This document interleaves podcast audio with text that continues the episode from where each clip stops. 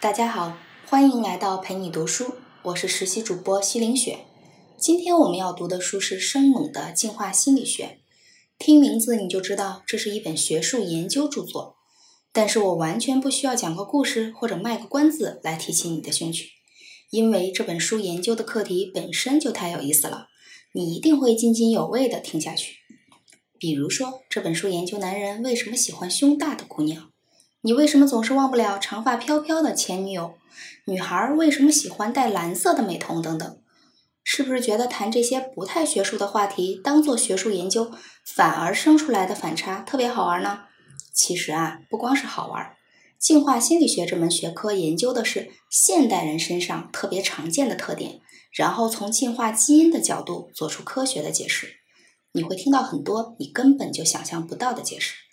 所以，其实这本书就告诉了我们一件事儿：很多我们以为的社会问题，其实都是进化的问题，是人的生物性决定的。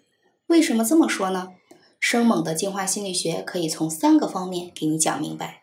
第一，热带草原上的祖先决定了直男们的审美偏好；第二，社会问题的根源是进化问题；第三，我们再看看对于结婚、生育这些问题，进化心理学给出了一些不一样的推论。下面我们来一个一个的讲。第一个观点，热带草原上的祖先们决定了直男的审美偏好。进化心理学是一门从1980年代才刚刚兴起的新科学，这个学科发展的速度非常之快，新思想不断涌现。但是因为它与传统社会科学的理念差距太大，也曾引发过很多的争议。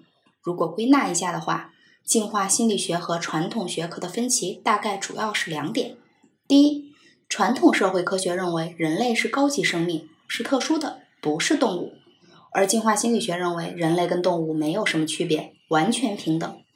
第二，传统社会科学认为人的性格和思维模式主要是后天环境影响的结果，而进化心理学认为，所谓人性主要是人这个物种长期进化遗传、自然选择适应的结果。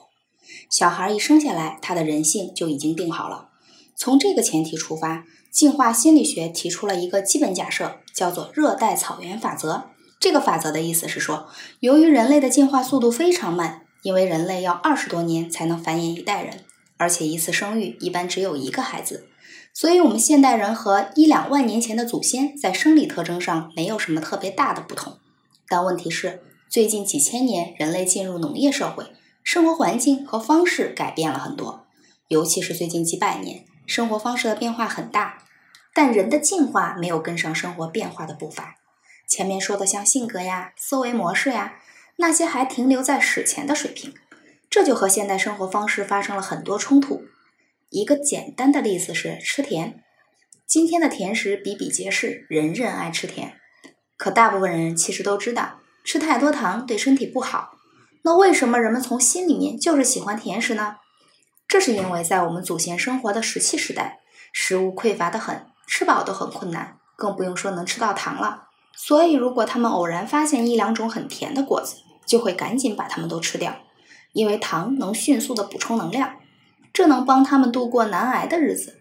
然后，经过了很长时期的进化和自然选择，那些喜欢吃甜的人就比不喜欢吃甜的人获得了更多的能量，也就更容易活下来，把基因传续下去。那些不喜欢甜食的人就都被淘汰了，所以呢，我们今天的人都是爱吃甜的人的后代。不过问题是，现代社会的物质条件早就不像原始社会了，现在谁还吃不饱饭呢？我们的身体根本不需要补充这么多的糖分了，但我们身上的基因还是告诉我们，看到很甜的食物不要浪费，拼命吃掉它们。于是我们就天天吃冰淇淋、蛋糕、可乐这些东西。然后造成了血糖升高、肥胖等各种疾病，这就是热带草原法则的一个典型例子。从上面的例子，我们也可以看出，进化心理学更多的是解释我们潜意识中的常识。有些东西我们都喜欢，但是我们又说不清楚为什么喜欢。这个时候就该进化心理学出手了。在进化心理学中，他们最擅长解释的是两性关系。这些解释有的时候甚至很让人气馁。比如，为什么男人都喜欢金发女郎？黑头发的亚洲女人甚至专门染成金发。仅仅一句“因为金发好看”是解释不通的。红发也好看呢。为什么男人都不喜欢红发女郎呢？女人也不都喜欢金发男子，为什么男人偏偏都喜欢金发女郎呢？进化心理学认为，这是因为金发表示年轻。研究发现，女人金色的头发在十几岁的时候颜色是最金的，过了一定年龄就不那么金了。史前没有办法查证身份，男人只好通过头发来判断女人的年龄。那些喜欢金发女郎的男人就获得了更年轻的配偶。年轻女孩生育能力强，所以这些男人的基因就更容易流传，所以他们的后代就天生喜欢金发女郎了。类似的例子还有，为什么男人都喜欢胸大的女人？一句简单的“男人好色”不能解释这个问题。那为什么好色就喜欢胸大呢？有人说，那可能是因为胸大在喂养孩子上有优势。其实呢，研究发现，胸大的女人未必奶水多，所以胸大和生育能力没有关系。进化心理学认为，因为在原始社会，大胸女人容易辨别出年龄。为什么呢？因为胸大的女人年纪大了，胸下垂的厉害。通过胸下垂的程度，男人一眼就能判断出女人的年龄，而胸小的呢，就很难判断了。所以选胸大的更容易挑到年轻配偶，有生存优势。于是今天的男人也就天生喜欢大胸姑娘了。但实际上这些也不再有必要了，因为现代人有身份证，男人可以很准确的知道女孩的年龄。但天性里的东西还是让男人对胸大的女孩有更多的好感。全世界男人还有一个通病，特别奇怪，那就是男人普遍喜欢长发飘飘的女孩。这是因为长发飘飘很有美感吗？可是审美应该是一种社会文化因素，不同地区、不同岁数的男人应该有很多不同的口味才对呀。那怎么会这么整齐划一的喜欢长发飘飘的姑娘呢？那可能是因为男人的基因就是被这么确定的。为什么呢？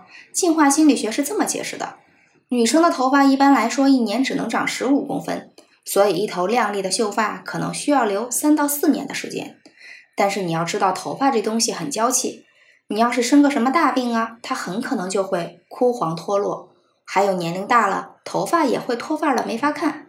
所以对咱们石器时代的祖先来说，他们看到一个女孩有一头亮丽的长发，基本就可以判断。这个女孩在过去的三年到四年时间里身体健康，没有经历过什么大病，而且应该比较年轻，这就代表她生育能力很强。现在这种基因遗传给了我们，于是全世界男人都在找长发飘飘的姑娘。还有一个特别有意思的问题是，男人为什么喜欢蓝眼睛的女人，以至于女孩都爱戴蓝色的美瞳？这个问题啊，困扰人们很长时间。为什么不是绿色或者别的颜色呢？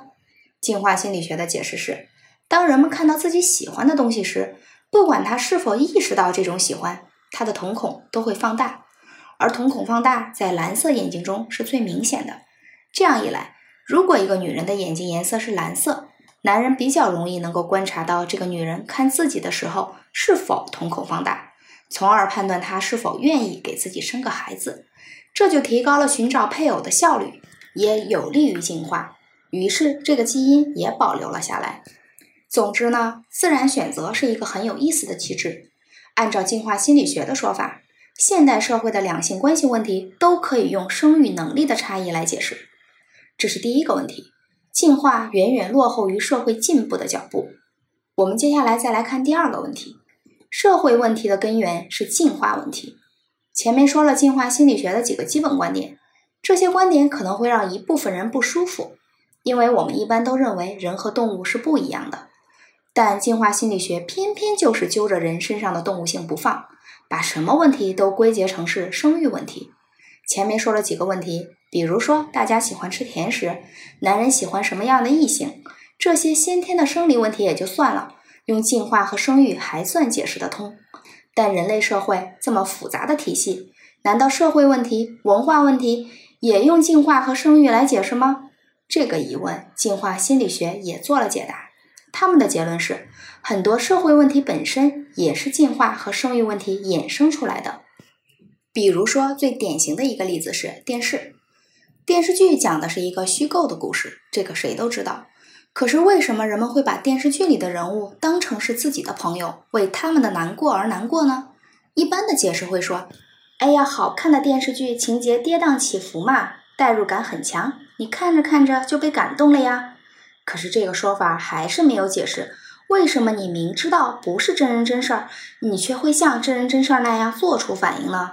进化心理学认为，这是因为几万年前我们的祖先没有电视剧，所以我们的大脑中就没有进化出自动区别虚构人物的功能。我们现代人继承了祖先的这个基因，我们看电视的时候，大脑的反应和看到真人真事儿是一样的。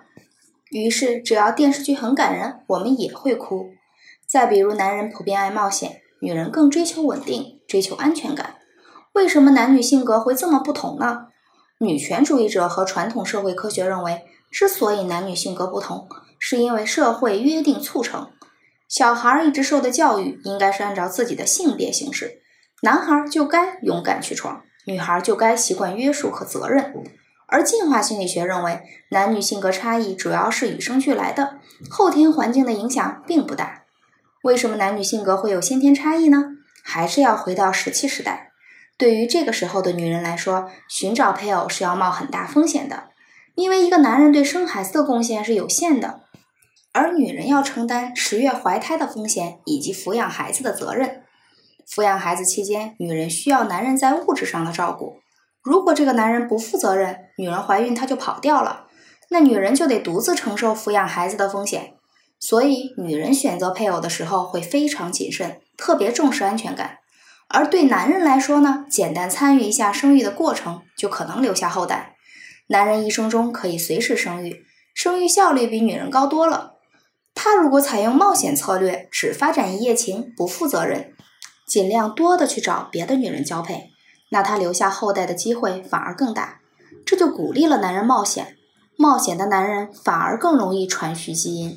所以今天的男人都喜欢冒险，这就是为什么女人保守讲究安全感，而男人更热衷于冒险。当然了，进化心理学这种解释听上去太残酷，破坏了现代人对爱情的想象，所以它遭到了很多人的抵制。但是不管怎么说，进化心理学关于男女性格不同，给出了一种符合进化论的解释。我们再说一个跟大家很近的例子：朋友圈转的最多的内容是什么？大概有两类，一类是谣言，一类是心灵鸡汤。为什么是这两类呢？因为这两类一般都能编成一个吸引人的小故事。比如有一个谣言说，二零二零年的武汉疫情是美国人搞的生化攻击，还有一些美国人说是中国人搞的病毒泄露。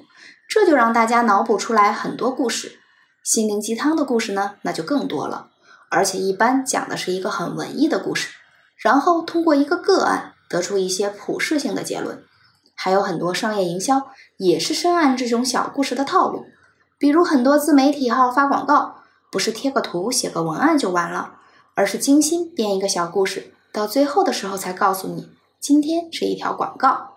这种广告的效果就比传统广告好得多，因为大家都喜欢故事。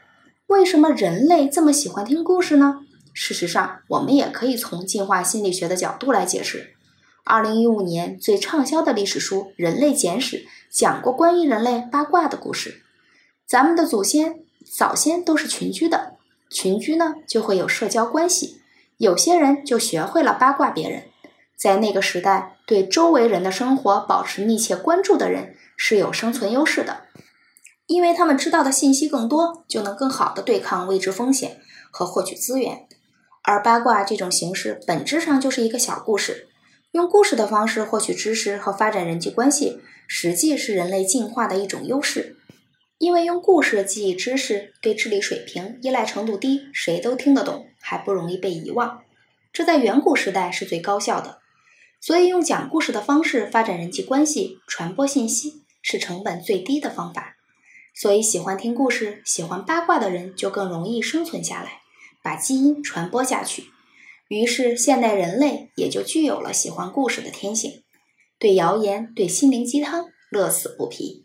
以上几个例子说明，很多看似是文明社会才有的深刻社会现象，其实背后都有深刻的进化原因。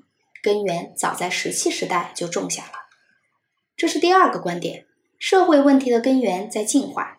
最后，我们来看看关于结婚生育的这些问题。进化心理学给出了一些推论，比如为什么漂亮夫妇爱生女儿，为什么老夫少妻家暴更多？前面两个观点涉及一些常见的生理特征和社会现象，给你一些进化论上的提示，你可能很快就能够理解，甚至举一反三，很快就能用进化心理学的基本逻辑去解释其他一些常见的现象。接下来讲的问题呢，是用进化心理学做的一些推论，和前面相比啊，这些推论就略微复杂了。你用常识和直觉就不太容易理解了。比如说，进化心理学当中最令人感到惊讶的事实是，漂亮的人更容易生女儿。这件事儿居然是真的。统计表明，出生婴儿的平均男女比例差不多是百分之五十二为男孩，百分之四十八为女孩。也就是说，对应一百个女孩，差不多有一百零四个男孩。注意，男孩出生率高，并不是一个特别可怕的事实。因为男人死亡率也高，一个男人如果能坚持活到七十岁以上，就会发现周围到处都是老太太。进化心理学认为，人们总是尽量把自己最优良的基因传播给下一代。根据这个假设，富人和有权势的人应该生更多的男孩，因为财富、权力这些东西对男人的意义比对女人重要的多，所以继承给儿子会更好。很多人觉得这是纯理论上的分析吧？有什么根据呢？事实上，统计表明就是如此。有人对美国政界人物和德国富人的调查表明，他们的确更多的生男孩。类似的，工程师和科学家的基因显然也是遗传给男孩更有利，他们也是生儿子多于女儿。调查表明，工程师和科学家的后代中，男孩和女孩的比例是百分之五十八对百分之四十二。也就是说，每一百四十个男孩对应一百个女孩，跟全体人类的平均数字相比，这是一个非常显著的差异。我们从这个逻辑继续延伸，会发现，漂亮夫妇应该更容易生女儿。为什么呢？因为漂亮夫妇的最优秀基因是美貌。美貌遗传给男孩好还是女孩好呢？显然是女孩。美貌对女孩的重要性远超过男人。这个事儿啊，也有证据支撑。二零零六年的一个统计表明，漂亮夫妇生女孩的概率是百分之五十六，生男孩的概率是百分之四十四。显然，漂亮夫妇生女孩的概率超过平均水平了。而且呢，大家来想象一下，漂亮夫妇更容易生女儿这个理论，如果做一个推论是什么呢？是世界上的女人会越来越漂亮了。事实上，的确大家都同意，女人通常比男人漂亮。怎么样？这个结论是不是没有太想到呢？还有别的呢？比如说，女人遭受家庭暴力的可能性和自己的年龄有直接关系。调查发现，男人在年龄变大以后，暴力犯罪的可能性显著降低。但是在家庭暴力这件事儿上，老男人和年轻人一样爱施暴，这好像不太符合常识。我们知道，人之所以犯罪，就是冲动、荷尔蒙过剩，这是青年人的特点。老男人怎么还会有和青年人一样强的家暴倾向呢？这个问题啊比较复杂，我们一步一步分析。首先，我们需要明确一个事实，那就是在石器时代，只有女人能确定孩子是亲生的，爸爸是没有办法确定孩子是不是自己的。那会儿也没有亲子鉴定啊，就是因为这个根本原因，导致男人特别不能容忍妻子的不忠。那这和家庭暴力有什么关系呢？研究发现。老男人家暴最多的是这样一种情况：老夫少妻。进化心理学认为，男人身上出现暴力，主要是为了争夺配偶而产生。男人会为了年轻女人而竞争。我们假设一个年轻男人和一个年轻女人结合了，因为年轻女人生育能力强，所以对丈夫而言，其他男人仍然是个威胁。所以他为了保护自己对妻子的支配权，会把妻子看得很紧。不让妻子和其他男人接触，如果发现异常，很有可能就会有家庭暴力产生。但咱们前面说了，暴力倾向是随着年龄增大逐渐变弱的。丈夫变老的时候，配偶也在变老，配偶的性吸引力对所有男人都是下降的。所以年龄越大，丈夫越不担心妻子不忠，他就越来越不会用家暴这种手段来保护自己对配偶的支配权。但老夫少妻就不一样了，丈夫年纪大，妻子却很年轻，有很强的生育能力，这对其他男人有实打实的吸引力。所以老男人必须更用心的提防妻子对他不忠。为了保护自己对妻子的支配权，他很可能做出过激的反应，比如对妻子使用家暴。所以，有年轻妻子的老男人就会表现出和年龄不相符的高家暴倾向。上面这些是进化心理学对老男人家暴倾向的一个理论推理。这个推理是基于原始社会的假设做出的。这在现代社会真的正确吗？统计数据表明，它确实是正确的。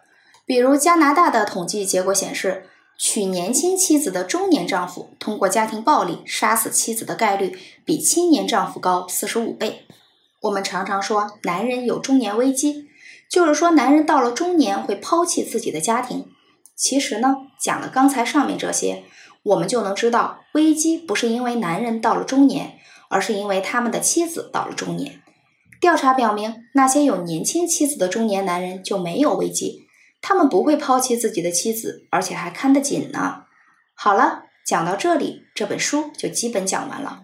在《生猛的进化心理学》这本书里，我们了解了热带草原法则：审美不是社会文化原因造成的，而是刻在直男们的骨子里的东西。很多社会问题是进化赶不上变化造成的。相比人类社会的变化速度，人类的进化速度实在是太慢了。如果做进一步的推论，我们还会发现一些更复杂的结论，比如漂亮夫妇爱生女儿，老夫少妻家暴更多等等。这本书会让我们用进化的角度来看问题。以前总觉得进化论这种理论当个谈资还行，应用不太可能，距离普通人的生活太远了。结果，进化心理学就提供了一个别样角度，而且跟你我都有关。听完也许会帮助我们换个角度了解自己，了解人类这个物种。对于很多复杂的社会现象，我们原先都喜欢用道德的人文的视角去争论。其实，进化是一个更底层的思考逻辑，可能更接近于原思维，也许还更接近事实的真相。这本书就讲到这里，感谢关注，陪你读书。欢迎点赞分享，同时打开旁边的小铃铛，我的最新更新会第一时间提醒您。我是实习主播西凌雪，我们下次再见。